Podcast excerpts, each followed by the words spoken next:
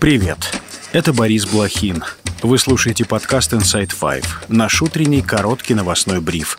Пять самых важных и интересных историй от инсайдера всего за несколько минут. Сегодня 20 сентября, среда. История первая. Резкое обострение ситуации в Нагорном Карабахе. Во вторник Азербайджан объявил о проведении военной операции с целью, цитата, «восстановления конституционного строя». Ереван назвал действия Баку широкомасштабной агрессией. Вскоре после этого Армения призвала Совбез ООН и российских миротворцев шансов предпринять конкретные шаги для прекращения агрессии Азербайджана. Власти непризнанного Карабаха сообщили, что под артиллерийским обстрелом оказалась столица республики Степанакерт. Снаряды прилетали в гражданские здания, есть погибшие и пострадавшие. В Ереване на фоне происходящего начались протесты. Сотни людей вышли на площадь республики к зданию парламента. Там произошли столкновения с полицией, силовики применили светошумовые гранаты. Также было заблокировано посольство России. Вазов! Vazou! Vazou! Vazou! Vazou!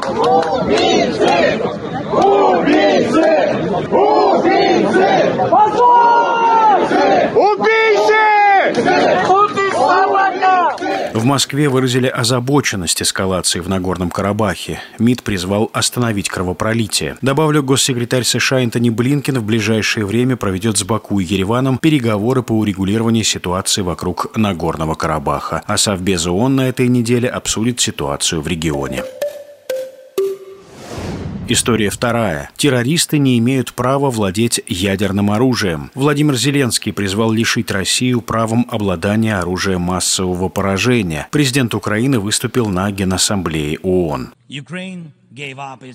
Украина отдала свой третий по величине ядерный арсенал. Тогда мир решил, что Россия должна стать хранительницей такой силы.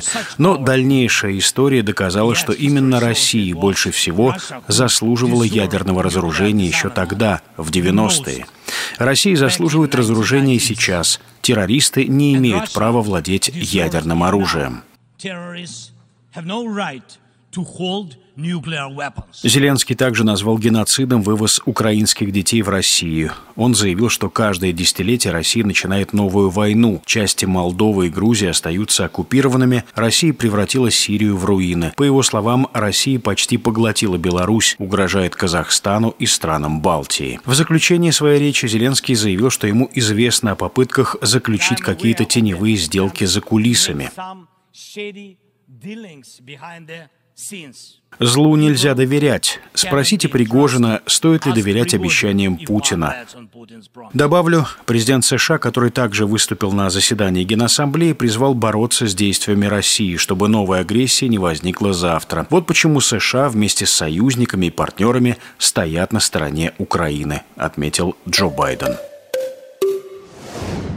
История третья. Даню Милохина объявили в розыск по заявлению военкомата Анапы. Тиктокер улетел в Дубай после того, как Екатерина Мизулина, которая называет себя главой так называемой Лиги безопасного интернета, написала донос в Минобороны и потребовала призвать блогера в армию. По ее словам, Милохин расстроил многих русофобскими заявлениями. Слова Мизулиной раскритиковал вице-спикер Госдумы Владислав Дованков. Он призвал принять так называемый закон Мизулиной, который будет наказывать серийных доносчиков обязательными работами. Дованков отметил, что Мизулина своим постом о Милохине могла повлиять на решение тысяч россиян, в том числе IT-специалистов, ученых и бизнесменов, не возвращаться в Россию. Отмечу, у Милохина более 17 миллионов подписчиков в ТикТок. Два года назад на Петербургском международном экономическом форуме Милохин назвал блогерство пространством свободы действий и выступил против регулирования соцсетей.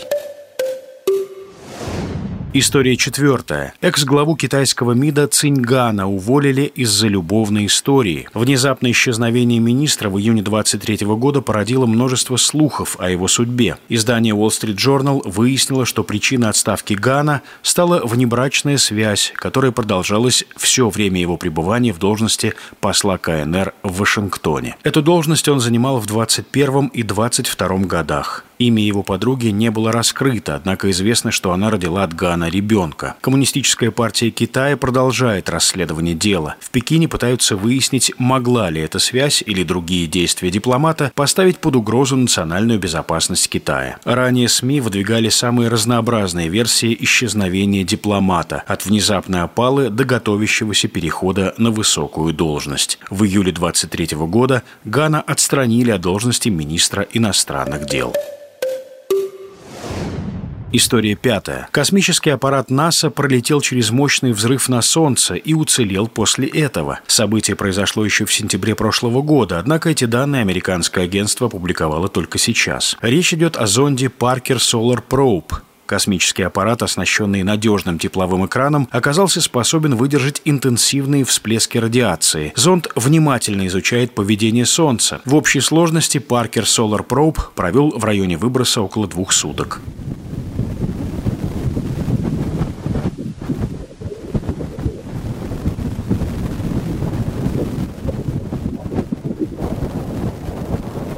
Данные, полученные с помощью зонда, помогут ученым лучше спрогнозировать, где может произойти мощный выброс солнечных лучей и какое влияние это окажет на нашу планету.